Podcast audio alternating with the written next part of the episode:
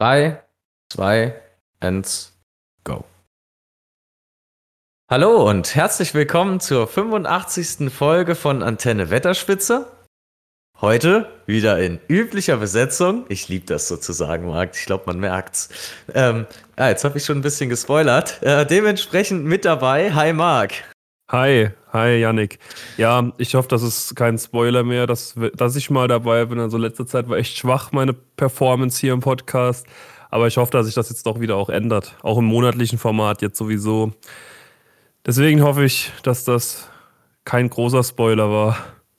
Ich hoffe schon. Ich will irgendjemandem die, die Spannung jetzt geraubt haben, dass du dabei okay. bist. Aber worum es heute geht, lassen wir jetzt einfach mal noch offen und das hört ihr einfach nach dem Intro. So viel müsst ihr euch jetzt gedulden.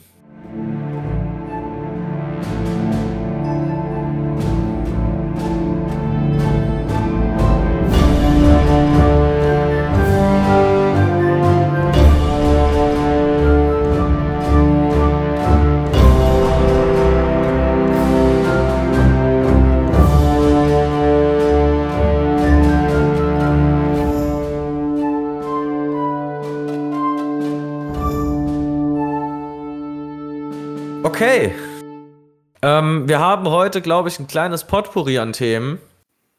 Prinzipiell sind wir gestartet mit einer Grundidee Mithril. Also wir wollten mal wieder in die Lore einsteigen. Allerdings sind wir jetzt so ein bisschen, als wir hier ein bisschen die Sachen zusammengesucht haben, über verschiedenste Themenfelder gestoßen, äh, drüber gewandert und haben jetzt ein bisschen was Kleines zusammengestellt, was wir jetzt hier nochmal ein bisschen aufgreifen wollen. Auch ein bisschen tagesaktuell, was noch in den letzten Wochen noch so ein bisschen im Nachklang von der Serie noch mit rausgekommen ist. Ähm, und Mitri hat ja auch in der Serie jetzt eine schon entscheidende Rolle mitgespielt. Oder ziemlich. Also war schon ja. ein großes ja. Ding. Und dementsprechend, Marc, Janik. fangen wir einfach mal, fangen wir doch einfach mal mit der blanken Lore-Theorie an. Können wir gerne machen. Wie ist Mithril nach Mittelerde gekommen? Ja, das klingt jetzt böser, als es ist, aber es ist halt nicht so in Anführungszeichen spannend, wie es in der Serie dargestellt wurde. Es ist einfach halt ein sehr seltenes Erz, das in Mittelerde vorkommt. Äh, in Valinor, zum Teil auch in Numenor und vor allem in Moria. Und ja, es wird beim Erschaffen der Welt von Aule mit allen anderen Metallen, also mit Gold, mit Silber, mit Eisen, in die Welt mit eingebaut. Also da diese Story, die wir dann in Rings of Power gesehen haben, die hat zumindest Tolkien so jetzt spezifisch nicht angesprochen, würde ich mal fast sagen. Es gibt da zwar eine kleine Referenz, ist aber eine ganz andere Geschichte, die sie da einfach aus dem Kontext genommen haben und dann quasi in ihre Serie mit eingebaut haben. Aber ja, es ist halt, also es kann natürlich, abgesehen von Valinor, Numenor und Moria, noch andere Spots geben, aber so in der Lore, die jetzt hier die, die Geschichte abhandelt oder erzählt wird, da sind wir ja überwiegend so in Mittelerde. Und das sind halt so die Spots, wo, wo man Valinor gefunden hat. Klar, gibt es vielleicht noch irgendwo andere. Wo man Mithril gefunden hat, nicht Valinor. Ja, ja. Ach so, habe ich gesagt, wo man Valinor gefunden ja. hat. Oh, das ist stark. nee, natürlich Mithril. Schön. Ja, es ist halt einfach, ich glaube, das ist, ist, tatsächlich auch ein bisschen langweilig, aber es ist ähm, auch einfach ganz simpel so festgehalten in der Lore. Ja. Kommen wir dann jetzt zum ersten kleinen Potpourri. Ich habe es eben schon mal gesagt, ein kleiner Nachhall noch von der Serie. Ich bin ja immer wieder begeistert von unseren Showrunnern und von unseren Writern, weil ich mir ja tatsächlich, also da bin ich auch wirklich selbst schuld, dass ich mir dieses Grauen auch selbst antue doch schon so ein bisschen eigenmasochistisch angelegt, habe ich so das Gefühl, dass ich mir da einfach diese Artikel durchlese, wo die sich zu, wo die ihre Interviews hier zum Besten geben und einfach mal so ab und an ihre Meinung kundtun.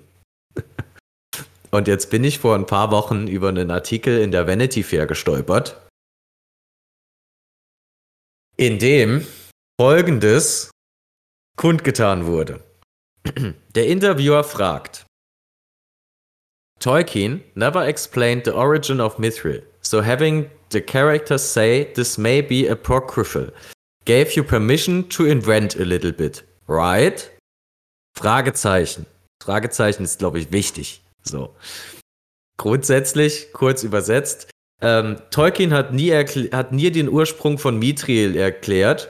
Und sagen wir es mal so, in der Geschichte ist es ja jetzt doch schon ein bisschen episch. Und das hat euch ein bisschen ähm, die Erlaubnis gegeben, da kreativ zu werden. Jetzt hat uns Marc doch eben schon mal in voller Gänze tatsächlich in die Lore von Mithril eingeführt. die kurz und knapp, aber sehr prägnant ist. und dann sagt Payne. Warte mal, also, jetzt erstmal die, die, die Antwort, die jetzt sagen könnte.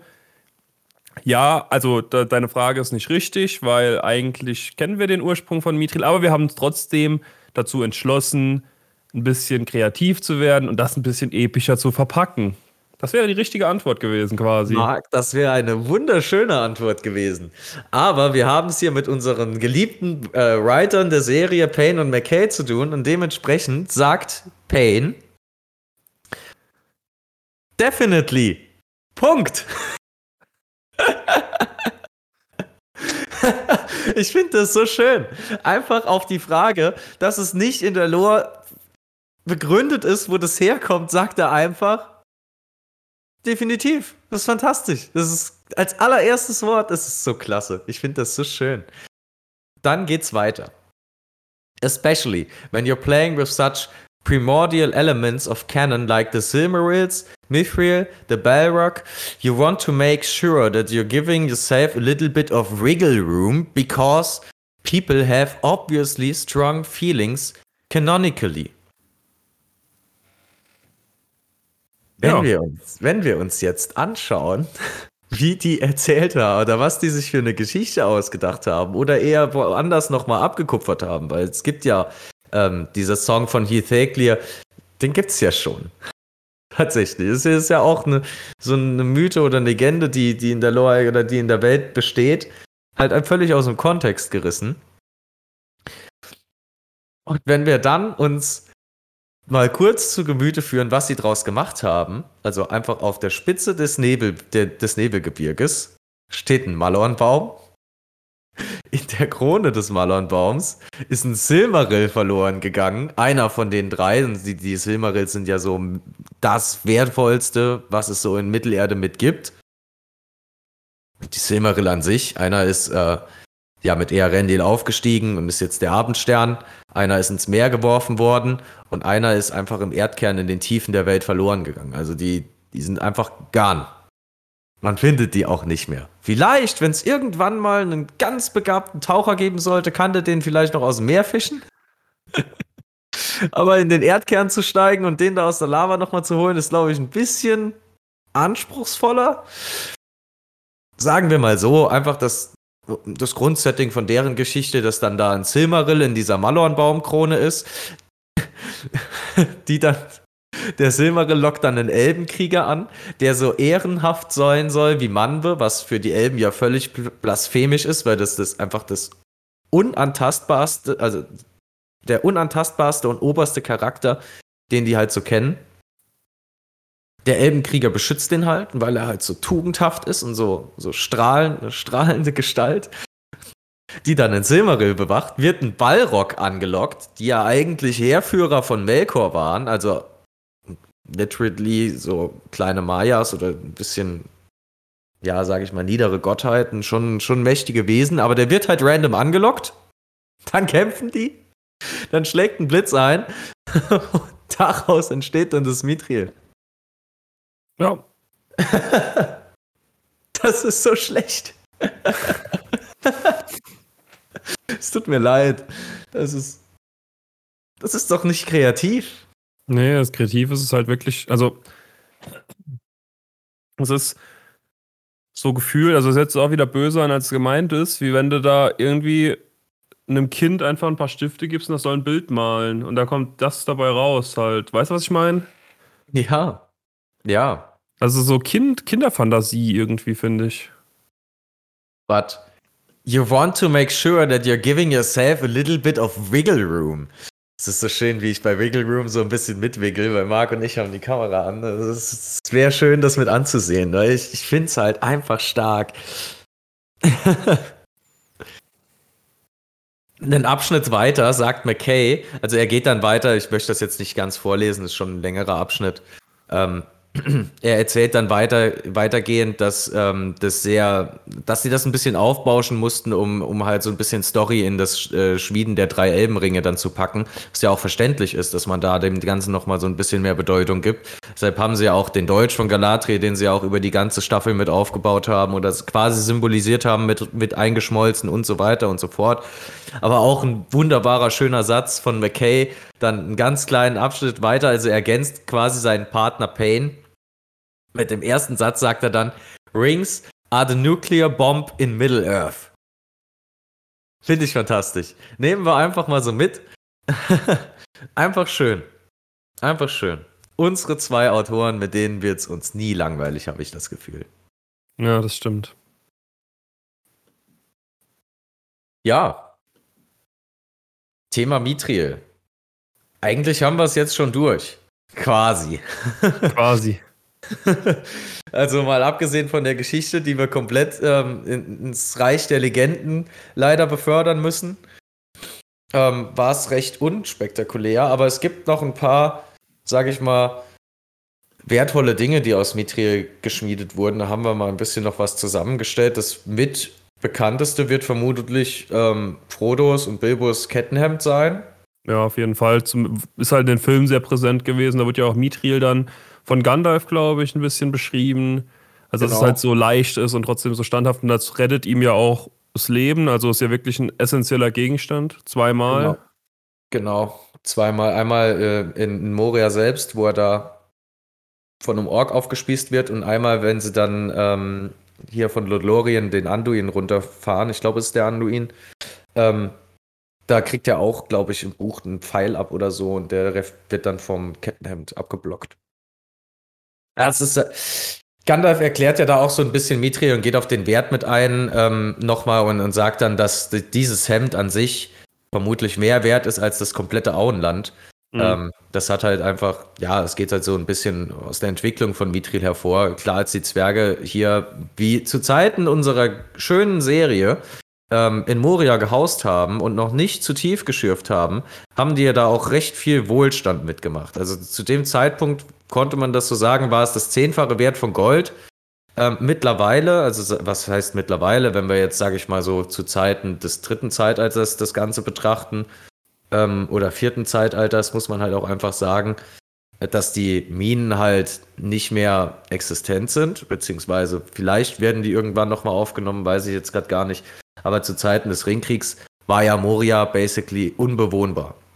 Zwerge haben es ja immer mal wieder versucht mit ein paar Expeditionen, die immer hier und da gescheitert sind. Aber man kommt halt einfach an keine Quelle mehr ran. Dann muss man halt auch mal schauen, dass das Ganze über mehrere Jahrtausende geht. Also über die Zeitalter geht auch der ein oder andere Gegenstand, der dann daraus auch mal gefertigt wurde, schätze ich einfach verloren. Dementsprechend enormer Schwund. Dann haben wir auch noch Bösewichte in der Welt, wie Sauron, der ja umfassend viele Schergen überall in Mittelerde hat.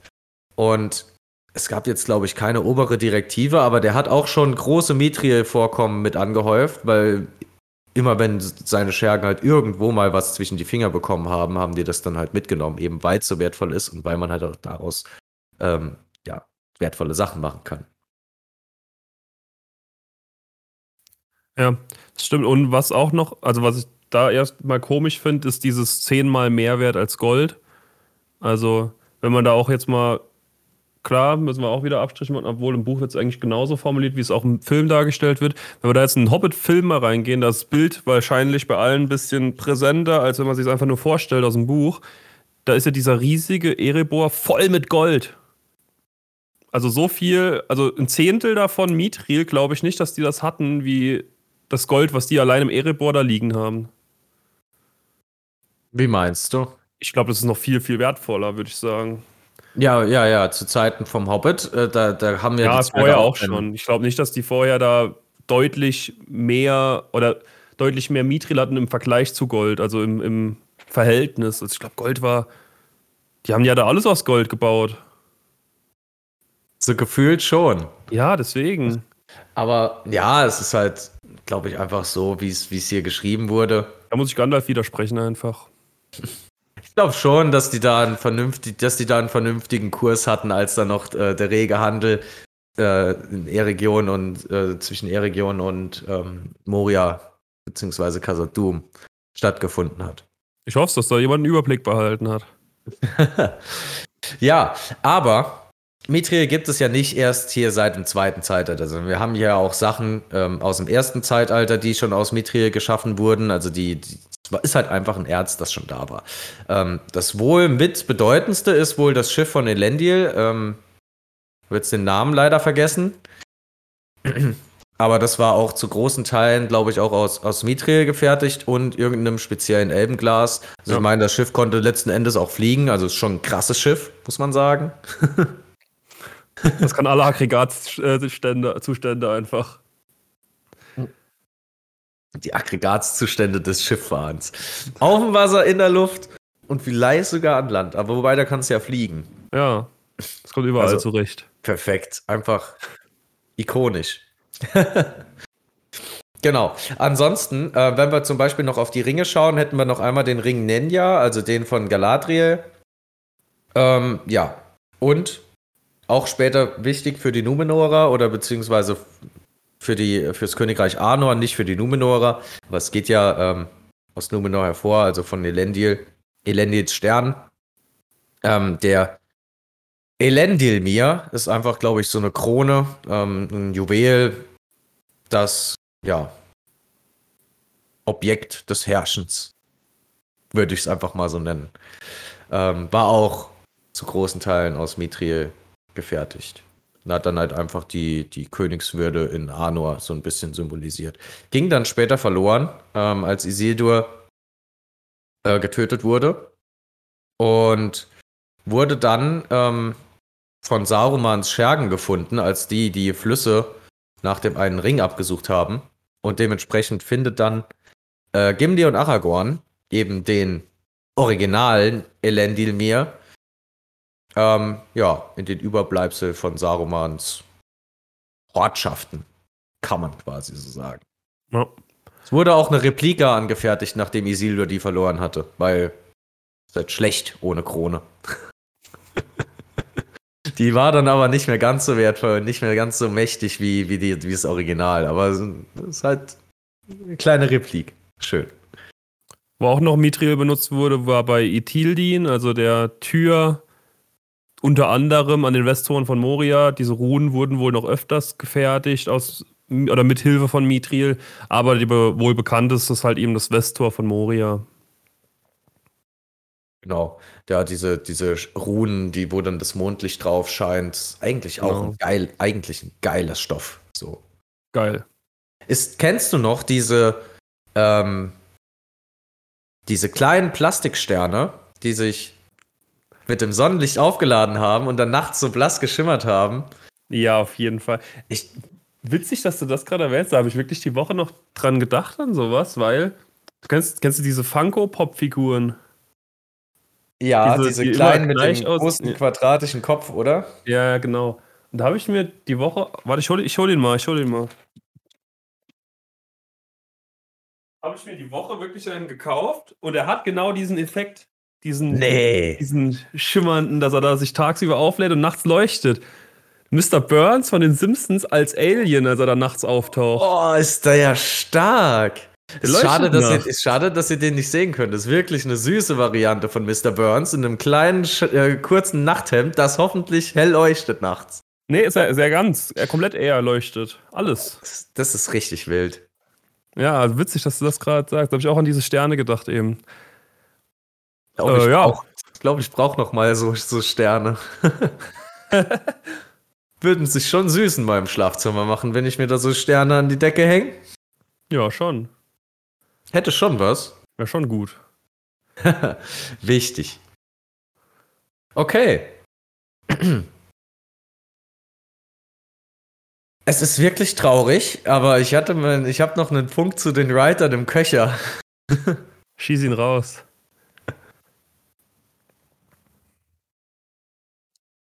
Muss gerade noch mal kurz lesen. Ja, ja.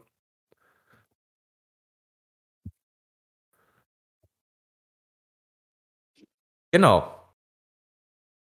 Und zwar folgendes. Wir haben ja jetzt so ganz seicht nur mal so ein bisschen über Mithril Lore geplaudert. Allerdings, ähm, wie ich es eingangs erwähnt habe, lese ich mir ziemlich viele Interviews von denen durch. Ein weiterer Ausschnitt, den habe ich äh, Marc auch mal als Screenshot geschickt. Ähm, Finde ich ja sehr spannend. Da hat einfach der, der Interviewer, ähm, es ging so generell über Sauron und wie sie Sauron aufbauen und der Interviewer hat gefragt, wie sie das herleiten und warum sie ähm, jetzt Halbrand quasi genommen haben als Figur und nicht Anatar, wie man ihn eigentlich aus der Lore kennen würde. Ähm, den Herrn der Geschenke, dem haben da verschiedene Anspielungen gemacht, auch von Halbrand her. Und der entscheidende Punkt, ich lese das einfach mal besser kurz vor. Um, Sauron in the books comes to the elves as Anatar, the Lord of the Gifts. Halbrand is never referred to by that name. So, one tell of his identity early in the episode is that Celebrimbor thanks him for his gifts. Did you decide having someone call him Anatar would be too obvious? fragt der Interviewer. Patrick McKay, das ist übrigens der Typ, der auf der Comic-Con auf der Bühne gesagt hat, we go back to the books, back to the books, back to the books. Nur um den Kontext nochmal hervorzuheben, antwortet, We were concerned about a situation where the part of the audience stepped in lore is six or seven episodes ahead of the characters.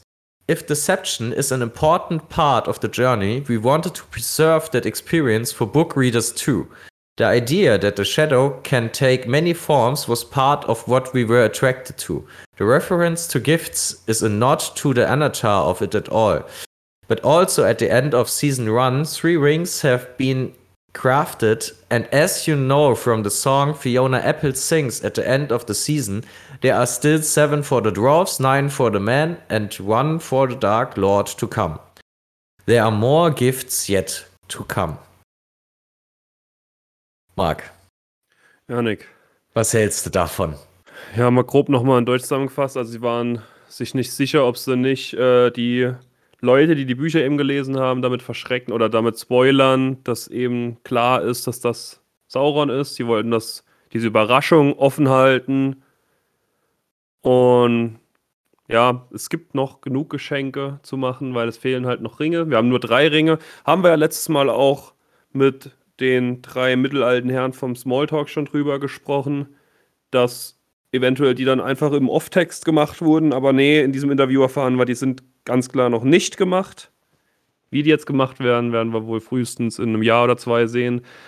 Da ja, kann man nur spekulieren. Aber was ich da auch vorhin schon vor der Aufnahme mit Yannick gesprochen habe, also wenn wir danach gehen, es ist natürlich komplett seltsam, dass wir auf der einen Seite sagen, ja, wir halten es an die Bücher, wir wollen komplett nah an den Büchern sein und dann hier halt sowas zu machen und komplett wegzugehen von den Büchern ist halt eine Sache, aber das haben sie halt eben beim Hobbit zum Teil auch gemacht. Da hat Janik auch ein schönes Zitat für irgendwann, das kann er gleich vielleicht nochmal irgendwie aufgreifen. Das haben sie aber auch bei Game of Thrones zum Beispiel gemacht und da hat das halt super funktioniert, weil halt auch das Buch noch nicht fertig war. Also es hat zumindest funktioniert, solange äh, Staffel 6 und 7 noch nicht da waren oder 7 und 8, die letzten zwei halt. Aber ansonsten hat das halt wirklich auch super funktioniert, obwohl da auch viel nicht dran war an den Büchern. Oder auch bei Walking Dead war jetzt auch mein Beispiel gewesen. Weil wenn das jetzt alles genauso gewesen wäre wie diese Comics, die vorher gemacht wurden, dann würde es halt zum einen die wahrscheinlich beliebteste, den beliebtesten Charakter aus Walking Dead würde es gar nicht geben, weil es den in den Comics nicht gibt. Und es wäre halt komplett vorausschaubar und es wird halt extrem viele Überraschungen nehmen. Das ist mein einer Punkt. Aber der andere Punkt ist, was wir auch schon sehr oft gesagt haben, es war halt nicht überraschend. Es gab halt, wenn man wirklich ganz großzügig ist, zwei Möglichkeiten. Es gab zwei Möglichkeiten für Sauron über diese Staffel hinweg. Nehmen wir noch von mir aus Ada dazu. Nehmen wir von mir aus den noch dazu, sind es drei. Was auch schon Quatsch wäre, wenn der sagt, ich habe Sauron getötet und ist dann am Ende Sauron. Aber wenn wir den noch großzügigerweise mit dazu nehmen würden, ähm, ist da immer noch keine Überraschung. Wir haben ja vorher noch gesagt, wir haben ja vor der Serie viel spekuliert und so. Da habe, glaube ich, ich auch mal gesagt, dass ich es mega, mega geil fände, wenn es wirklich so richtig viele Möglichkeiten gäbe, wo man denkt, das ist Sauron und am Ende ist es dann weiß man es immer noch nicht am Ende von Staffel 1 und man wird halt so als Cliffhanger mitgeholt und weiß immer noch nicht, wer es ist. Aber man weiß ja spätestens seit Numenor, wer eigentlich Halbrand war. Also es ja. war ja keine Überraschung. Also ich glaube vor allem seit dieser, dieser Szene, im, wo Galadriel und Halbrand sich hier eine äh, nah, also sag ich mal, Gitter an Gitter eine Gefängniszelle teilen, ähm, wo er ihr erklärt, wie äh, manipulativ er halt vorgeht und was so was so seine Taktiken sind, war es eigentlich vollkommen klar. Ja.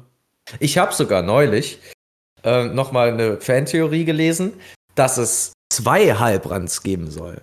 Äh, wobei ich da auch ein bisschen skeptisch drüber bin. Also wenn ich selbst so ein bisschen drüber nachdenke, ähm, dass quasi einmal Sauron einfach nur vorgibt, Halbrand zu sein, es aber noch einen echten Halbrand gibt, der halt nicht Sauron ist. So.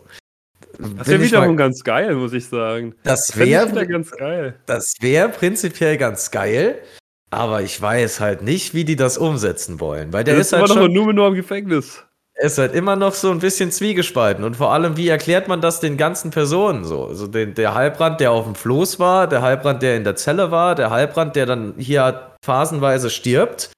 Ähm, oder es war halt vorher tatsächlich der, aber es würde keinen Sinn machen mit dem, mit dem Rückblick, den, in den Sauron Galadriel da reinzieht, wo die sich dann nochmal aufs Floß und so weiter.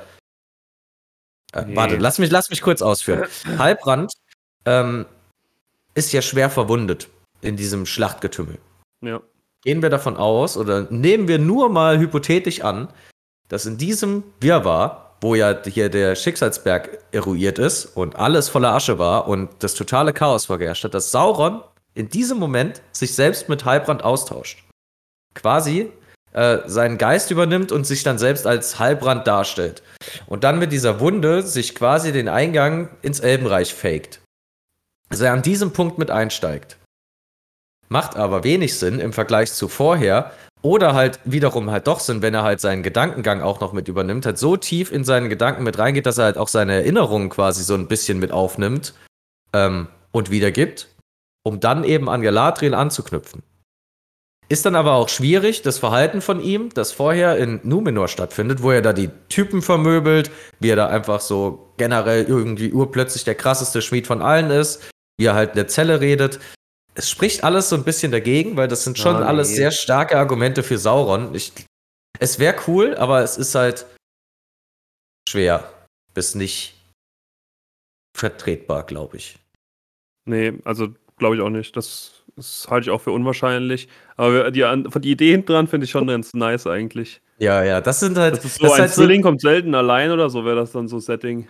Das ist halt so genau diese Grundidee, ähm, wo die sich hätten ausdenken können, so irgendwie sowas einzubauen, um dann halt Sauron, ähm, sag ich mal, ja, halt undurchsichtig zu machen für alle, dass ja. keiner halt weiß, wer das ist oder dass es dann irgendwann so diesen krassen Moment gibt, wo man sagt, wow, ja. Habe ich jetzt nicht mit gerechnet. Ja, deswegen, also ich finde dieses Interview halt auf zwei Seiten einfach Quatsch. Auf der einen Seite wäre es halt für Leute, die die Story schon kennen, wäre es halt geil gewesen, das einfach so, wie man es kennt, als Film oder als Serie zu sehen.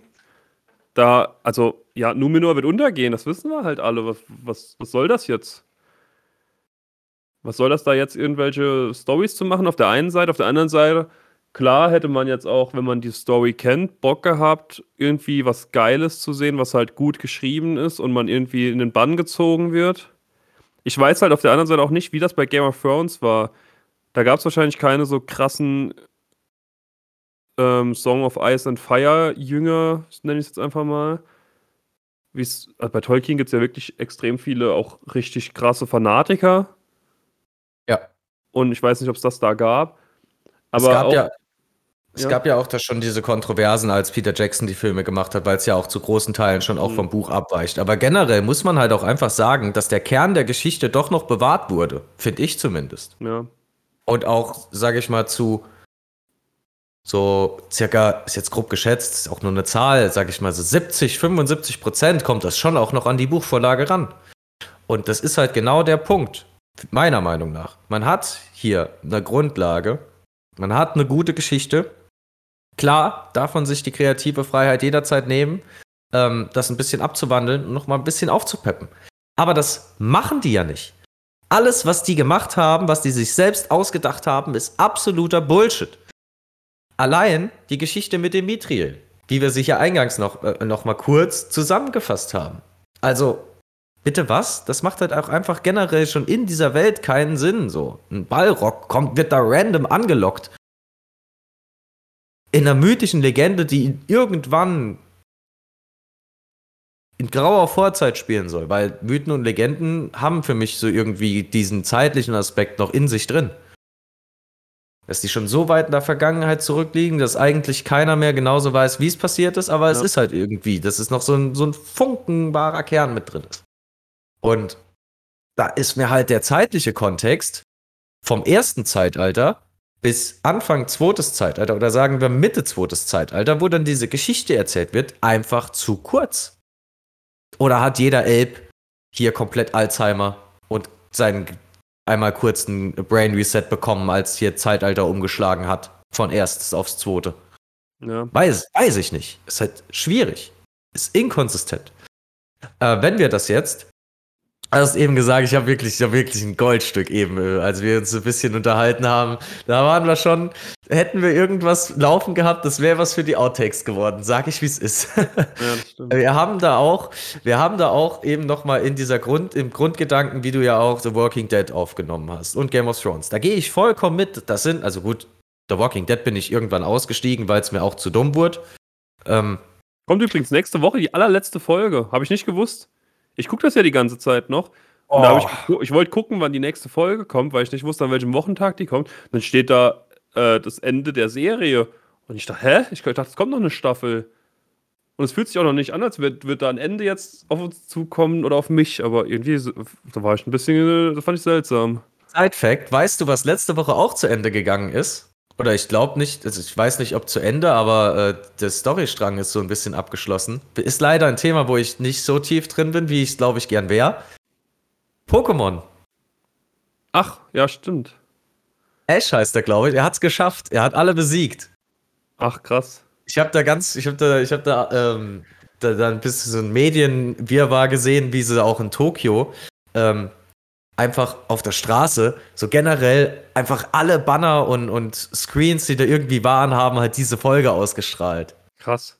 Das ist richtig ja, nice. Neues, das neue Spiel kam jetzt auch raus, die Tage. Kamezin Purpur. Ja, herzlichen Glückwunsch, Ash Ketchum. Hast dir verdient, hast du alle ja, ja. besiegt. Ich glaube, die Reise war sehr steinig und ich glaube auch sehr lang, weil ich kann ja. mich, ich weiß nicht, wann Pokémon eingeführt wurde, aber es gibt es doch schon so gefühlt, so aus meiner Perspektive immer. Ja, 20 Jahre bestimmt. Ja, war, war ein langer Ritt, war ein wilder Ritt. Hat er sich verdient. Aber jetzt sind wir, jetzt sind wir hier von The Walking Dead. Äh, eigentlich wollte ich beim Hobbit ansetzen. Wir haben eben drüber gesprochen und wenn ich mir, wenn, wenn ich mir die Serie hier, die Amazon-Serie angucke, ist in der Retrospektive betrachtet der Hobbit eigentlich ein guter Film. Und was ich eben zu Marc gesagt habe, ist, man muss halt einfach noch einen größeren Haufen Scheiße produzieren, um einen kleineren Haufen Scheiße, wie der Hobbit es war, einfach nochmal wie ein schöner Edelstein aussehen zu lassen. Und das hat die Herr der Ringe-Serie meiner Meinung nach einfach komplett vollbracht, einfach geschafft. Herzlichen Glückwunsch, Amazon, gut gemacht. Jetzt habe ich auch wieder ein halbwegs positives Bild vom Hobbit, weil die haben ja nur phasenweise kleinere Dinge abgeändert. Also so wenn man es jetzt mal mit dem Scope hier von Rings of Power betrachtet.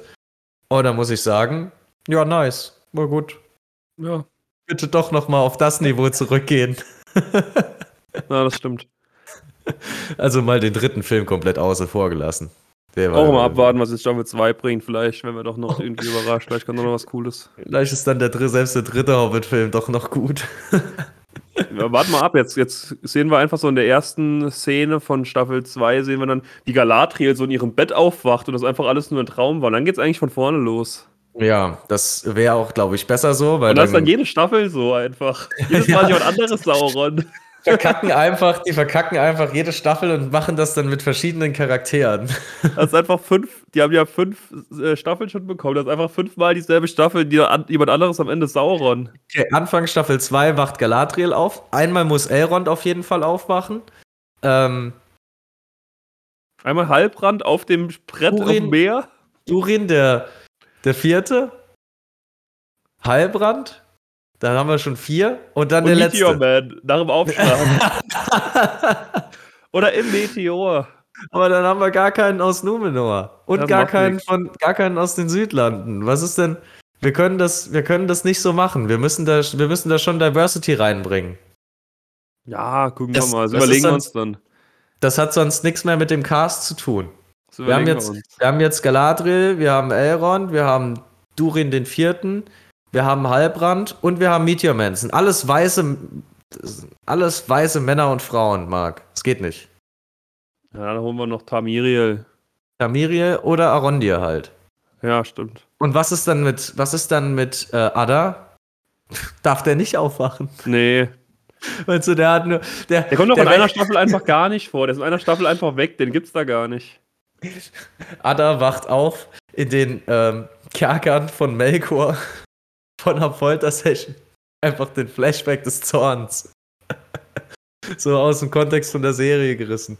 Ja. Äh, wir sehen, es gibt viel Potenzial für die Serie. Die Hoffnung stirbt anscheinend zuletzt. ja. Man muss nur, man muss nur die richtig verdorbenen Gehirne ranlassen. Ja, die sind hier auf jeden Fall am Werk.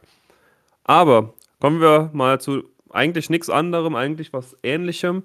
Aber äh, dazu kurz vorweg, unsere E-Mail-Adresse, die wir hatten die ganze Zeit, die gibt es nicht mehr, weil wir unsere Website ja nicht mehr haben. Diese, ich glaube, gandalf.antennewetterspitze.de war es, die gibt es nicht mehr. Also, falls ihr uns erreichen wollt, könnt ihr uns gerne E-Mail, falls ihr eine E-Mail schreiben wollt, an antennewetterspitze.gmail.com schreiben. Oder was besser ist, einfach uns bei Instagram, Twitter oder in unsere YouTube-Kommentare schreiben. Da sehen wir es auf jeden Fall schneller und direkter. An der Stelle würde ich gern noch äh, hier mir tatsächlich mal äh, Asche auf mein Haupt kippen und mich entschuldigen für die Inaktivität oder eher das Nicht-Zurückantworten auf Instagram. Ich habe da einfach nur mal kurz reingeschaut, die Nachricht gelesen und habe mir gedacht, okay, machst du später. Ähm, mir ist es jetzt gerade eben mit Marc nochmal aufgefallen, dass ich noch nicht geantwortet habe. Ja. Ich glaube, Ja, Marc hat dann aber- geantwortet. Das ist auch schon ein paar Wochen her, also das ist ein Haufen Zeit vergangen in der Zwischenzeit. Ja, schon bei Twitter auch immer ein paar Wochen im Delay. Bei YouTube, bei den Kommentaren, da kriegt man eine Push-Benachrichtigung. Da sehe ich es direkt. Also wenn ihr, wenn ihr, wenn es was Dringendes ist, schreibt es einfach in YouTube-Kommentare. Da sieht zwar jeder, aber das, äh, das ist schon okay. Ja, ich krieg ja auch eine Push-Benachrichtigung. Oh, okay. ja, Ich bin halt einfach ein Troll, so manchmal. es tut mir leid. aber, Aber- kommen wir mal zu der Nachricht, die wir ansprechen wollten. Also, beziehungsweise, Moment, das war ganz komischer, ganz komischer Übergang. Wir haben eine Nachricht von Stevie auf Twitter bekommen, der uns an unsere alte E-Mail-Adresse eine E-Mail geschickt hat, die nicht mehr existiert. Also die E-Mail ist irgendwo in den Tiefen des Internets äh, auf der Suche nach ihrem Ziel, aber wird wohl nicht fündig werden. Die Arme. Ja. Und er hat sich zum einen, also wir gehen jetzt diese, die ist sehr, sehr lang, wir haben noch Sachen rausgekürzt. Vielen Dank, Stevie, an der Stelle. Wir haben ein paar Sachen rausgekürzt, die auch nicht mehr zeitgemäß sind, wie zum Beispiel irgendwelche Ideen von ihm. Also er hat auch gehofft, Halbrand zum Beispiel wird der König der, der Toten oder sowas. Ist leider alles schon ähm, dem eines Besseren bewiesen worden. Aber wir gehen auf ein paar Knackpunkte der E-Mail mal ein. Zuallererst, Stevie, sehr guter Einwand und schöne Idee. Wir werden E-Mails künftig mit einbauen. Eigentlich haben wir immer gesagt, wir sind ein Podcast zum Mitmachen und machen es dann immer so ein bisschen mit am Rande und bringen alles mit ein. Aber ähm, ich glaube, da könnten wir doch, doch auch ein bisschen mehr Augenmerk drauf legen, wie wir es dann jetzt auch machen. Ja. Deshalb äh, nochmal danke. Und es ist auch wirklich, es ist doch schon nochmal ein krasser Denkanstoß, muss man sagen. Ja, das stimmt. Also, erster Abschnitt geht erstmal darum, dass Amazon natürlich viel Geld investiert hat. Und, ähm, also, das kürze ich jetzt sehr zusammen, weil das ist ein sehr großer Abschnitt. Dass halt trotzdem künstlerische Freiheit und so halt in Betracht auch der fehlenden Rechte eingebunden werden kann und eingebunden werden sollte, aber der halt auch passen muss, weil es ist eine Adaption und keine 1 zu 1 Umsetzung. Genau. der Serie. Das, das hatten wir ja eben schon mal, als, als wir jetzt hier über, über die Loa und über das Interview von den Autoren, glaube ich, das passt schon noch so ein bisschen in den Scope mit rein. Klar haben die viel Geld ausgegeben, für dass das Ding gut aussieht. Man muss auch wirklich, also ich finde es vom Look her, die Ne- Serie sieht super nice aus. Es ist so eine ganz seichte Bespielung. Sagen wir, es ist Freitagabend, du kommst so von deiner Arbeitswoche heim, willst dich ganz gemütlich auf die Couch setzen und willst gar nicht mehr den richtig krassen Input haben, so von, von deinem Medienkonsum her, wo du dann richtig nochmal deinen Kopf anstrengen musst, sondern dich einfach nur seicht berieseln lassen. Dann machst du dir Rings of Power an, guckst dir hier so ein bisschen die schöne Landschaft an, das schöne Bild, Kostüme größtenteils auch schön. Dazu taugt die Serie. Aber sobald man auch nur ansatzweise einmal kurz mitdenkt, ist sie halt Bullshit. Das ist halt schade. Und da geht halt auch viel vom, glaube ich, viel vom Budget mit rein. Das sieht man halt auch einfach an der Qualität. Ähm, das rechte Thema ist, es ist problematisch für die. Aber ich finde, das hätten sie trotzdem im Großen und Ganzen besser lösen können und müssen. Ja, vor allem, ja, ich habe es jetzt schon so oft gesagt, ich will es eigentlich auch nicht mehr andauernd sagen, aber es ist halt einfach handwerklich, optisch sehr gut, inhaltlich sehr schwach. Das ist halt leider, es ist halt leider so. Das hat auch, weiß nicht, das hättest du mit einem besseren Budget auch wahrscheinlich oder mit noch einem höheren Budget auch nicht besser machen können. Das liegt halt einfach wirklich leider an diesen beiden Showrunnern, die einfach, glaube ich, zu grün hinter den Ohren sind für so eine große Produktion. Da kann man ja. denen halt auch keinen Vorwurf machen. Die konnten es halt auch einfach nicht besser, bin ich mir recht sicher. Ja, das kann gut sein. Die haben ja, die haben ja vorher nur Kleinstprojekte gemacht und einmal bei Star Trek mitgeschrieben. Mit, halt mitgeschrieben. So ein, ich glaube, J.J. Abrams jünger. Also sie sind, die beiden sind so ein bisschen J.J. Abrams jünger, aber ehrlich sagen, dass die J.J. Abrams Filme dann doch schon noch besser sind. Könnte der jetzt zwar nicht seine Filmografie aus dem Kopf aufsagen, aber ich glaube, der hat schon ein paar geile gemacht. Ja. Zumindest habe ich den Namen positiv im Kopf. das ist schon viel wert. Ja, tatsächlich. Gehen wir mal weiter in der Nachricht. Also, Stevie hat auf jeden Fall dann auch das Casting der Elben angesprochen. Und da hat er geschrieben, steht es eigentlich irgendwo genau beschrieben, dass alle Elben lange Haare tragen haben? Und wie langsam oder schnell wachsen eigentlich Elbenhaare? Vielleicht hat ja auch Elrond deshalb so kurze Haare, da er für elbische Verhältnisse noch sehr jung ist. Dafür hat er aber eine sehr schicke Frisur, muss man sagen. Ja. Wenn er die noch im Wachstum hätte. Ja, ich finde auch vor allem, also ich, es gibt ja so diese, diese kleinen Medienpieces, die sie ja immer mal wieder rausgebracht haben oder vorher, wo sie so es ist wie bei gute Zeiten, schlecht, gute Zeiten, schlechte Zeiten. So diese, diese Soap, dieses Soap-Intro, wo die sich so umdrehen, die Kamera gucken, kurz noch mit den Haaren und mit dem Gesicht wackeln. Man konnte dieses Pieces so gut zusammenschneiden, um da so eine kleine Soap draus zu machen. Und wenn man sich einfach Celebrimbor und Elrond anguckt, ich finde, das hat einfach wenig vom elbischen Stil. Ähm, wie er halt so geprägt wurde. Ich glaube, da geht es auch sehr viel um Eleganz. Ich weiß jetzt gar nicht, ich bin auch gar nicht im Bilde, ob das irgendwo festgeschrieben wurde. Es gibt vermutlich den einen oder anderen Elb, der da ähm, auch stylisch ein bisschen über die Stränge geschlagen hat, aber es zerstört irgendwie so das Gesamtbild, das man so von Elben hatte. Ich finde, das passt halt nicht so nativ in den Look. Mhm. Ähm, ich glaube, inhaltlich kann man da wenig dran kritisieren, dass man sowas macht, aber ist halt so ein fader Beigeschmack, also finde ich so ein bisschen. Es sieht halt nicht so elbig aus. Da fehlt ein bisschen die Eleganz, ähm, diese Erhabenheit dann noch mit drin. Das wirkt eher so ein bisschen schmierig, sag ich mal. Ja, Celebrimbo hat er auch geschrieben, hat geschrieben, warum so alt und trotzdem wieder kurze Haare. Naja, gut, vielleicht stören ja die langen Haare, wenn man ständig in der Schmiede steht. Wer weiß. Das es wird vermutlich tatsächlich so sein, aber äh, ich habe ja auch lange Haare und die kann man sich eigentlich recht gut zusammenbinden, weil ich jetzt glaube ich auch weiß jetzt nicht, ob Elben Haargummis benutzen würden. Ich denke, die würden sich eher ein schickes Diadem auf den Kopf setzen, das so ein bisschen die Haare zurückhält. Ich halte die da eigentlich auch für fähig, dass die das hinkriegen. Es ist halt einfach, glaube ich, dieses Eleganzding. Aber das mit dem, mit dem Alter und mit dem Erscheinungsbild von verschiedenen Elben haben sie ja in der Serie sowieso kunterbunt gehalten. Also auch wenn man sich hier Gigallad mal anschaut, der müsste eigentlich, ich glaube, das hatten wir in ein paar Folgen schon mal vorher zu Eingangs äh, der Serie. Ähm, da, äh, Tolkien hat das ja, glaube ich, auch recht gut beschrieben, ähm, wie die Elben zu gewissen Phasen ihrer Lebensspanne aussehen sollten. Und Gigallad sollte halt, glaube ich, wie ein 19-Jähriger aussehen. In der Serie, was würd, würdest du ihn schätzen? Wie alt ist er? Mitte 40. Ja, gell? So Mitte 40, Anfang 50, kommt schon hin. Ja. Ist halt schwierig. Aber es ist halt auch diese kreative Freiheit, ne? Macht man ihn so ein bisschen älter, wirkt er halt wie so ein Herrscher, der tatsächlich alles ähm, im Lot hat, obwohl er mhm. eigentlich so gefühlt auch gar nichts im Lot hat. Das ist halt dieses Charakterdesign, dass, dass es sich halt generell nicht gehalten haben. Und das ist, glaube ich, auch so ein Punkt, äh, den er dann weiter ausführt mit Galadriel. Ja. Mit ihr werde ich auch noch nicht so richtig warm. Stichwort Badass One-Hit-Slayer. Gehe ich vollkommen mit. Einfach komplett verzerrt. Das ist so schade. Ja.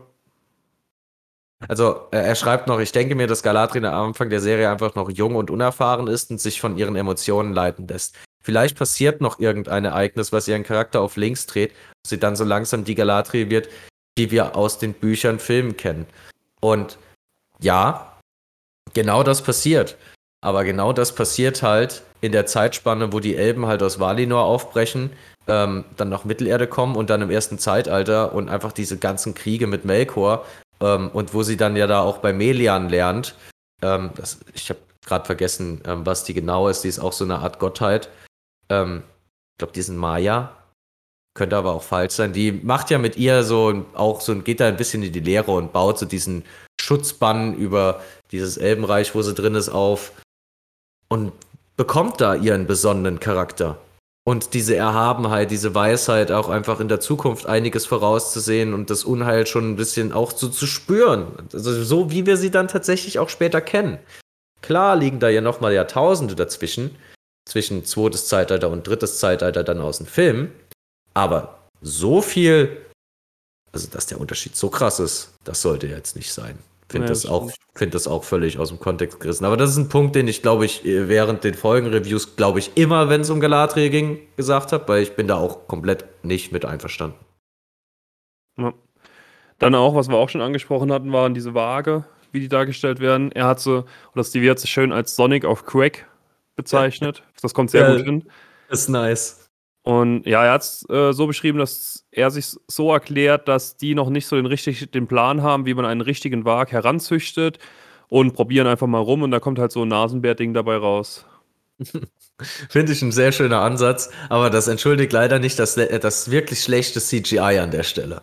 Ja, aber das sind wir ja auch gewohnt. Das haben wir ja schon in diesem kleineren Häufchen Scheiße von Hobbit schon gesehen. Oh je, das, wird, das hört sich so derb an. Und ich habe es eben zweimal gesagt. Eieiei. Müssen wir gleich nochmal die Zähne putzen gehen. genau. Dann, ähm, aus Castinggründen müssen viele Ereignisse sehr kurz gehalten werden. War ja bei den Gefährten auch der Fall. Also klar, dass die Timeline so ein bisschen ähm, zusammengestaucht wird. Ja, macht Sinn. Also müß, mussten sie, glaube ich, auch in gewissen Teilen, aber dass es halt so krass zusammengestaucht wird, finde ich doch schon arg. Ja, es war schon sehr, es war sehr kurz halt, finde ich, die erste Staffel. Ich finde, man hätte in verschiedenen Timelines einsteigen können und den Plot mit den Elben an sich und den Zwergen komplett für sich stehen lassen können also, dass dann diese Connection Galadriel Numenor, ähm, die verknüpft ja die Zeitleiste so ein bisschen. Dadurch, dass die ja anfangs bei den Elben da rausgeht und dann schiffbrüchig wird, dann läuft das alles ungefähr auf derselben Zeitachse. Wenn man das rauslässt, kann man den ganzen Plot zwischen Elben und Zwerge und eventuell sogar noch, finde ich, das äh, Ding mit Anatar und mit Sauron, wie er die dort unterwandert, viel besser mit aufgreifen. Dann kann man das auch über Jahrtausende strecken und irgendwann, oder man setzt eventuell auch einfach zeitgleich, um Numenor noch mit ins Bild zu holen, setzt man die auch mit ins Bild, aber lässt die halt nicht miteinander interagieren, sondern irgendwann später macht man dann halt bei den Elben klar, ich meine, die machen ja schöne Einblendungen, so, ne, wenn zum Beispiel hier die Southlands mit per, äh, wie nennt man das, Google Word Overlay zu Mordor werden. Machen sie einfach, sollen sie so eine Einblendung machen. Ähm, oder eventuell die Settings von vornherein durch eine Einblendung einfach auf ein Zeitalter setzen.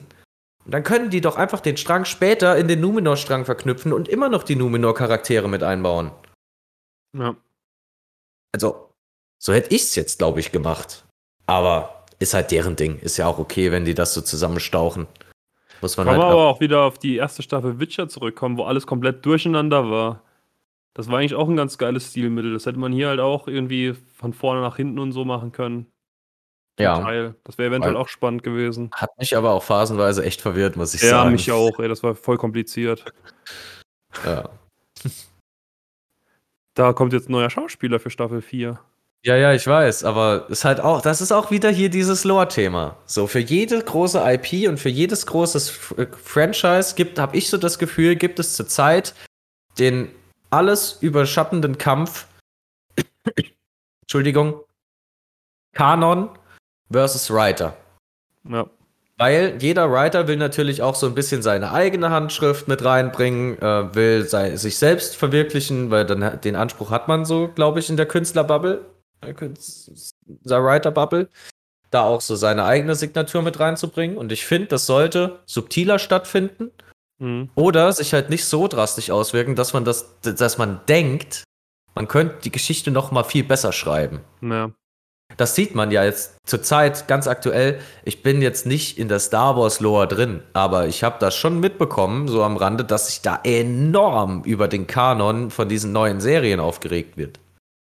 Ich glaube, Boba Fett und The Mandalorian. Obi-Wan gab es noch und. Andor, aber habe ich auch alles nicht geguckt. Das letzte, was ich geguckt habe, ist da Mandalorian.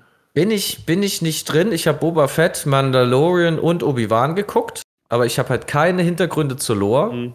Ja. Aber dieser ganze Streit, der da, der da aufkommt, und dann kommt jetzt hier Henry Cavill und sagt, äh, er mag das Franchise, so wie es ist in den Büchern und auch in den Spielen, und er findet es kacke, wie sich das entwickelt, und findet das schlecht, wie da mit dem Kanon umgegangen wird, und deshalb hat er keinen Bock mehr. Mhm.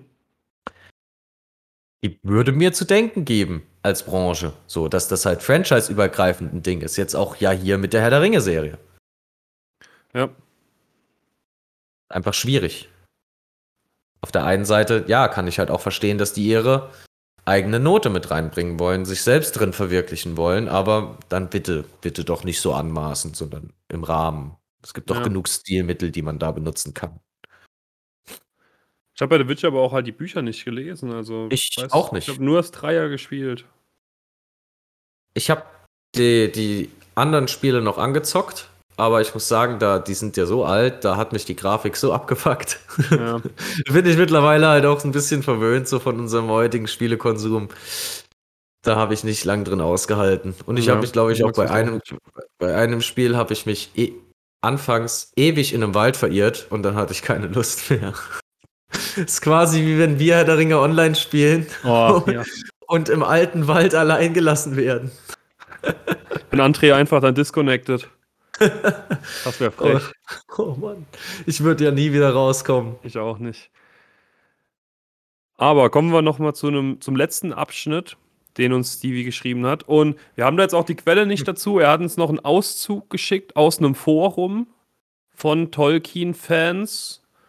Da haben sich Leute über die Serie unterhalten und den Auszug fand er sehr interessant und würde gerne wissen, was wir dazu denken. Und wir würden wiederum gerne wissen, was ihr anderen davon denkt. Also schreibt uns gerne mal, was ihr davon haltet. Ich würde sagen, ich lese dann einfach mal so vor, wie er da steht, oder? Ja, ja, ja. Der muss schon in seiner Gänze ausgeführt werden, weil der hat schon Hand und Fuß, so ein bisschen. Ja, finde ich auch. Weil ich keine Ahnung von habe, muss ich gleich, gleich von vorne weg sagen. Also wie gesagt, wir kennen den Autor nicht. Falls ihr da ähm, irgendwas habt, dann beschwert euch bei Stevie, nicht bei uns. Weil die Diskussion gerade noch einmal in den Kommentaren zum Lied der Wurzeln der Hiflägie hochkochte, ein paar Worte zum vermeintlichen Kanon oder Lore bei Tolkien, beziehungsweise dem Versuch, ein Verständnis davon zu schaffen, wie Tolkien selbst es gesehen hat. Für J.R.R. Tolkien war sein, waren seine Geschichten Überlieferungen zu unzuverlässiger Erzähler, unreliable narrator, die von Person zu Person weitergereicht und immer weiter verändert worden sind. Das bedeutet, dass nur weil die Ereignisse in Tolkiens Silmarillion geschildert werden, heißt das nicht, dass sie innerhalb der Sekundarschöpfung von Mittelerde auch wirklich so stattgefunden haben. Sie verhalten sich ähnlich wie Beowulf oder die Edda zu unserer Realität. Dieser Vorstellung hat Tolkien vor allem durch die Schöpfung von Sagen, Liedern wie dem Lay of the Children of Húrin oder dem Lay of Lethien Ausdruck verliehen, die der frühzeitlichen Überlieferungsmethode von Legenden und Sagen entsprechen. Nun könnte man argumentieren, dass das Silmarillion von einigen Figuren leibhaftig erlebt wurde. Da diese aber, wie bereits erwähnt, unreliable narrators sind, ist es also durchaus möglich, dass sie sich, dass sie sich zum Beispiel selbst bei bestimmten Ereignissen eingefügt oder Ereignisse beschönigt, verändert haben, ähnlich wie es in unserer Realität auch bei der Artus-Saga bekannt ist. Tatsächlich handelt es sich nach Tolkiens Prämisse, zum Beispiel beim Silmarillion, nur um eine Sammlung von elbischen Sagenerzählungen und Liedern, die Bilbo Beutlin in Bruchtal gefunden und ins Westron übersetzt hat. Einige Passagen basieren sogar ausschließlich auf mündlichen Schilderungen, zum Beispiel von Elrond oder Glorfindel. Ich vermute, dadurch ist beispielsweise auch die Legende erschaffen worden, dass der Hexenkönig durch keines Mannes Hand getötet werden kann. Einfach weil Glorfindel tausend Jahre zuvor bei der Schlacht von Vornost beim Versuch, den Hexenkönig zu besiegen, versagt hat. Klar, dann würde ich es auch als eine höhere Prophezeiung darstellen. Dass sich bei der Übertragung durch Bilbo weitere Veränderungen eingeschlichen haben, ist anzunehmen. Bei der Übersetzung aus dem Westron dann sowieso. Tolkien selbst gibt zu Wortspiele, gibt zu, Wortspiele im Englischen eingefügt zu haben, die es in der Westron-Vorlage nicht gegeben hat. Ein weiteres Beispiel für die bewusste Veränderung durch den Erzähler, so schreibt Bilbo in der Erfassung, Erstfassung des Hobbits, dass Gollum ihm den einen Ring geschenkt habe. Da dies sehr unwahrscheinlich scheint, änderte Frodo es später bei seiner Überarbeitung des Textes zu einem Zufallsfund. Die Wahrheit ist aber vielleicht viel düsterer. Auch die Ereignisse im Herrn der Ringe sind fast alle aus Hobbit-Perspektive geschildert, bis auf die Pfade der Toten, und geben somit auch nur ein sehr subjektives Erlebne Erleben wieder. Die uns bekannten Texte, wie der Herr der Ringe, der Hobbit, das Silmarillion, sind nicht mal direkte Übersetzungen des Roten Buchs der Westmark aus dem Westron, sondern basieren auf Abschriften von Abschriften, die unter anderem vom Schreiber Findegil fast 200 Jahre nach der Ringzerstörung angefertigt worden waren. Für Tolkien schien es eine wesentlich größere Freude gewesen zu sein, sich an der Legendenbildung auszutoben, als die einzig wahre Wahrheit von Mittelerde darzustellen. Wenn also das nächste Mal jemand vom Lore oder Kanon bei Tolkien spricht, könnt ihr davon ausgehen, dass jener, jene nicht das gleiche Verständnis für die Art der Erzählung hatte wie der Professor selbst. Ja. Schon sehr, schon ein sehr spannender Gedankengang, muss ich sagen. Also, ja. ich bin jetzt leider nicht im Bilde. Was, wie heißt denn das? Wie heißt die Wissenschaft dazu? Literaturwissenschaften, Literaturwissenschaft zum, Aut auch gesagt, ja. zum, zum Autor, also zu Tolkien selbst, bin ich leider nicht drin. Hätten wir mal, besser, als wir hier neulich die mittelalten Herren vom Smalltalk dabei hatten, äh, die gefragt. Ja, können wir vielleicht nachholen. Die hätten da, die hätten da, glaube ich, eine richtig gute Antwort oder auch eine fundierte Antwort drauf geben können. Also Marcel sicher. Gehe ich ja. mal schwer davon aus. Ähm, an sich sehr interessant. Sehr interessanter Gedankengang. Allerdings bildet sich doch, glaube ich, schon so eine gewisse Art Lore, auf die man sich ja auch berufen kann. Also, wenn man das jetzt so betrachtet, würde ja dann quasi alles zu jeder Zeit anfechtbar sein, weil jetzt alles irgendwie nur mündliche Überlieferung und Meinung ist. Aber ich finde schon, dass die Welt eigentlich an sich auch eine Lore hat, die schon, sage ich mal, absehbar oder sich richtig auch abzeichnet. Ja, gut, aber wenn man es so sieht, ne, unsere Welt ist ja eigentlich auch, kann man ja darauf auch auslegen. Also, ich glaube, wenn du irgendwelche Dokumentationen jetzt angucken würdest aus der, was weiß ich, Antike gibt es ja wenig, aber selbst wenn du da jetzt gucken würdest, wie Sparta oder wie Rom Unterschied, also die gleichen Ereignisse unterschiedlich wahrscheinlich dokumentiert hätten, da zeigt es halt schon, dass es immer irgendwie mehrere Wahrheiten gibt. Oder jetzt auch, die, wenn wir mal vom oder von einem der größten Glauben der Menschheit ausgehen. Also in der Bibel weiß ich jetzt auch nicht, ob da jedes Ereignis so stattgefunden hat, wie es da steht. Und no front. Hast du recht? Es kommt immer auf die Perspektive an. Äh, hier erwähnt er ja zum Beispiel äh, Findegil. Ich habe eben nochmal nachgeguckt, weil Name hat mir gar nichts gesagt. Ist ein Chronist ähm, im vierten Zeitalter, der hier ich glaube, recht eng bei Aragorn mit am Start ist. Ähm, ja, der das einfach mal niedergeschrieben hat. Der Aragorn hatte da so eine, eine Version vom Roten Buch der Westmark und der hat es dann nochmal abgeschrieben oder quasi übersetzt. So ein bisschen. Ja. Aber weiß ich ja nicht. Die hatten ja schon alle auch Chronisten. So, jeder für sich. Ja, was ich mit dem Bibelthema jetzt auch sagen wollte, also Silmarillion zumindest, der Anfang von Silmarillion ist ja sehr gottspezifisch. Weißt du, ich meine? Also, das ist ja auch alles Glaube. Mehr oder weniger, dass die Welt so geschaffen wurde. Vielleicht ist Mittelerde halt auch gar nicht so entstanden, wie es halt. Das ist jetzt, oh, das, oh, jetzt kriegen wir, oh, nee. Also, nee, natürlich ist alles so wie im Silmarillion passiert, natürlich. Aber weiß nicht, weißt du, was ich meine? Was ich damit sagen will oder andeuten will zumindest? Also, wie, mit, wie Mittelerde gibt es eigentlich gar nicht. Nee, Mittelerde, nee, das wollte ich jetzt so nicht sagen, sondern ja, gut, das kommt noch dazu. Also klar, alles, was halt da in diesem Buch drin steht, ist halt von Tolkien selbst, auch wenn er sagt, äh, die, die, die Hobbits haben ihm das so gesagt. Aber selbst wenn er eine fiktiv, einen fiktiven Glauben sich überlegt in einer fiktiven Welt, kann das ja auch immer noch trotzdem nur Glaube sein und nicht Realität. Vielleicht war das deutlicher, wie was ich überbringen will. Ich bin verwirrt. Vielleicht. Ich, ja. Ich finde es generell, generell schön, aber er ist als Autor, selbst wenn er dieses Narrativ aufsetzt, hat er es ja auf. Er ist halt einfach der Urautor davon. Ja.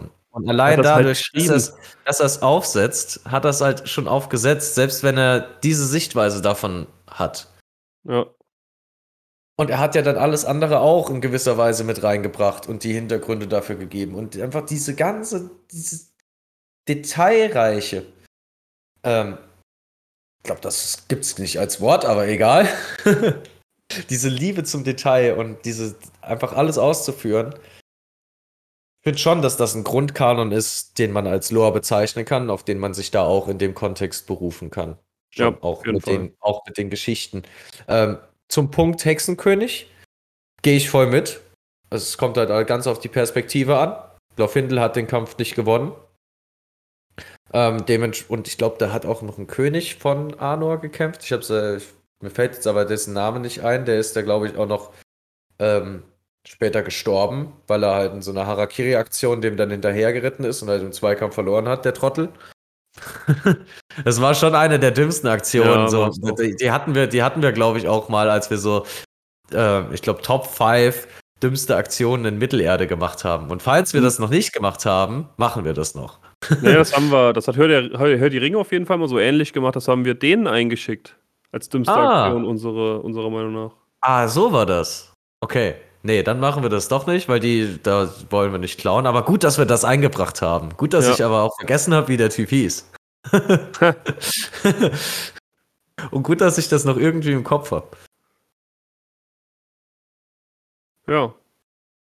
Nee, das wollen wir nur mal noch so als Denkanschluss mitgeben. Das ist ja auch wieder eigentlich im Bezug zur Serie. Also, nee, nicht eigentlich. Es wird jetzt auch in Bezug zur Serie uns nahegelegt und auch geschrieben überhaupt. Genau, ja. Deswegen lasst uns gerne mal wissen, wie ihr dazu steht. Ja, ja.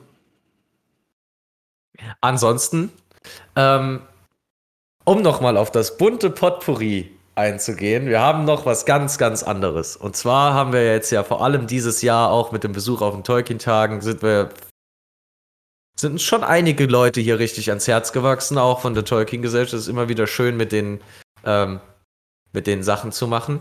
Und die Jungs feiern anscheinend recht regelmäßig, also Jungs und Mädels, sorry an der Stelle, ähm, Silvester. Und zwar auf einer Burg. Mit Programmpunkten ähm, und ich glaube, man wird auch definitiv von kulinarisch gut verpflegt. Ich kann es mir bei den anderen, also ich kann es mir bei denen ansonsten auch nicht vorstellen. sind, ich glaube, die sind alle sehr gute und sehr feine Esser. So, und dementsprechend schaut doch gern mal, wenn ihr Lust habt. Ich weiß jetzt nicht bei Marc und bei mir, wie es in der Planung aussieht. Ich habe mir noch keine Gedanken zu Silvester gemacht. Wenn ich Marc irgendwie überredet bekomme, dann fahren wir vielleicht hin. Aber es steht noch alles völlig in den Sternen. Ähm, ich habe auch schon gecheckt. Das ist äh, sehr gut SEO-optimiert. Ihr könnt einfach in die Google-Suchleiste oder in den Browser eurer Wahl äh, Silvesterfeste feiern reinhauen. Weil in der Podcast-Folge können wir, glaube ich, den Link recht schlecht verlinken. Oder können wir. wir unter können, die Folge zumindest können wir es schreiben. Dann verlinken wir die Website später noch. Ähm, schau da einfach mal rein. Also, das wird schön. Vor allem, wenn ich mir den, vor allem, wenn ich mir den Programmpunkt, ähm, wo ist er denn? Er war so schön. Ich muss ihn noch mal, ich muss ihn exakt vorlesen. Mag ich finde nicht. Wo ist der Spruch mit dem Opa hin? Hä?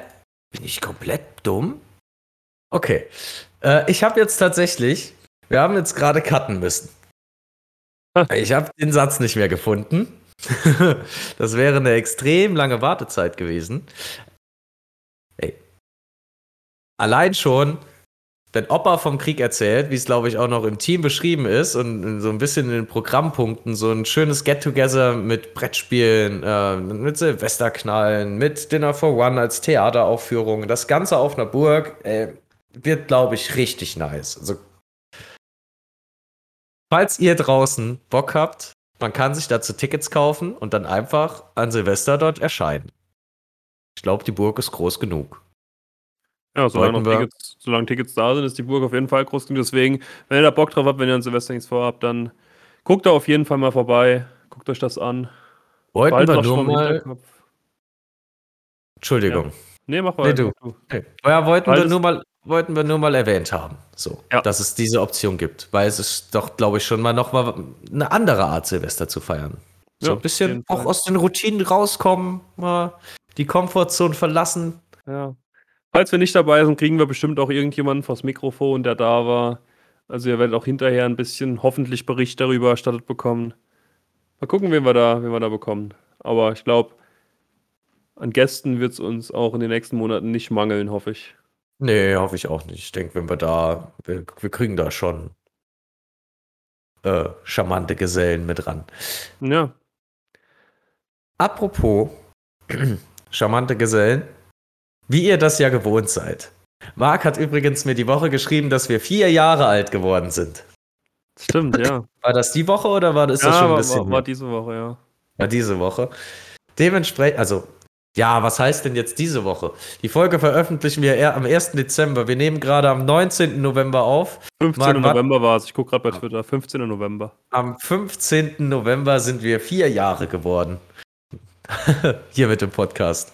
Und ich habe es gar nicht mitbekommen, aber die Zeit ist auch ganz schön verflogen. Allerdings hat sich in diesen vier Jahren etabliert, dass wir um die Weihnachtszeit uns besondere Mühe geben. Und ich glaube, wir haben zwar jetzt noch keine Idee, aber wir werden das dieses Jahr auch wieder machen. also ja. zu, dem, zu, zu, dem Zeitpunkt, wo ihr die Folge hört, haben wir hoffentlich schon eine Idee. ähm, dementsprechend viel Glück, Zukunftsjanik und Zukunftsmark beim Ausdenken einer Weihnachtsfolgenidee. das kriegen wir hin. Da kriegen wir schon was Cooles gebastelt. Ähm, ich bin aber gerade auch, weil du gesagt hast, ich soll mal gucken, also beziehungsweise ich, ich wollte nachgucken, wann das Datum war genau. Habe ich gerade gesehen, dass uns jemand folgt, der T-Troll heißt. Ey, Shoutout an den Namen. Super Name. Und super Echt? Profilbild. Ist stark. Was ist auf dem Profilbild zu sehen? Äh, ein, Tee, ein Troll, der Tee trinkt. Das ist super. Mit einer ganz kleinen Tasse. Das ist so wichtig. Ganz großer Shoutout, falls er gerade zuhört. Ähm, ja, liebe Grüße. Super Name. Okay, aber Datum. Es ist der 15. ist das 15. Confirmed? November, ja, ja, Okay, dann machen wir jetzt. Das werden wir bis nächstes Jahr safe vergessen haben, aber dann machen wir nächstes Jahr eine Geburtstagsfolge zum Fünfjährigen. Genau, machen wir. Vielleicht wird das, vielleicht wird das die 100. Folge sogar. Das hier ist 85. 85. Könnte oh, hinkommen. Ja, aber nur wenn wir nach den Monaten gehen, dann dürfen wir uns nicht so viel aus der Reihe, außer, außerhalb von der Reihe gönnen. Gut, kommt noch Weihnachtsfolge und dann kommen noch. Doch, Tolkien, Tolkien-Tage kommt noch dazu. Ah, und dann kommt auch noch wieder diese vermaledeite Serie eventuell vorher. wir, wir, haben jetzt die 85. Ja. Ähm, da haben wir noch 15 frei. Ein Jahr ja. hat zwölf Monate. Ja. Es kommt eine Weihnachtsfolge und ich denke, wir müssen eine Folge über die Tolkien-Tage dann machen, weil das kriegen wir sonst nicht eingepackt in, in, den, in unseren normalen Frame. Dann hätten wir nur noch eine einzige Extra-Folge. Ja, da müssen wir uns gut aufheben. Oh, Vielleicht können wir dann nochmal kochen. Oder zum Geburtstag kochen wir nochmal. Das, äh, das überlegen wir noch. Das kommt nochmal. Ja, also wenn es die 100 wird, dann waren wir sehr faul. so, so im letzten Jahr. Aber ich denke, so um die 100 könnte schon hinkommen. Ja, ja. Vielleicht sind wir da schon einfach auch dreistellig. Dann können wir doppelt feiern. Ja. Gut. So viel dazu. Ihr seht, ihr werdet uns nicht so schnell los. More to come. Ähm, ja. Ja, vielen Dank. Aber Unser seid. haben wir, glaube ich, durch für heute. Da sind wir durch. Wird es auch doch länger, als wir gedacht haben. Wir dachten, es wird eine kurze Folge, aber nee. Haben wir Aber nee. doch soll erfüllt. Und ja, ich würde sagen, vielen Dank fürs Zuhören. Und wir hören uns in weniger als einem Monat wieder zu Weihnachten. Yes. Gehabt euch wohl, macht's gut. Danke fürs Zuhören. Ciao, ciao. Ciao.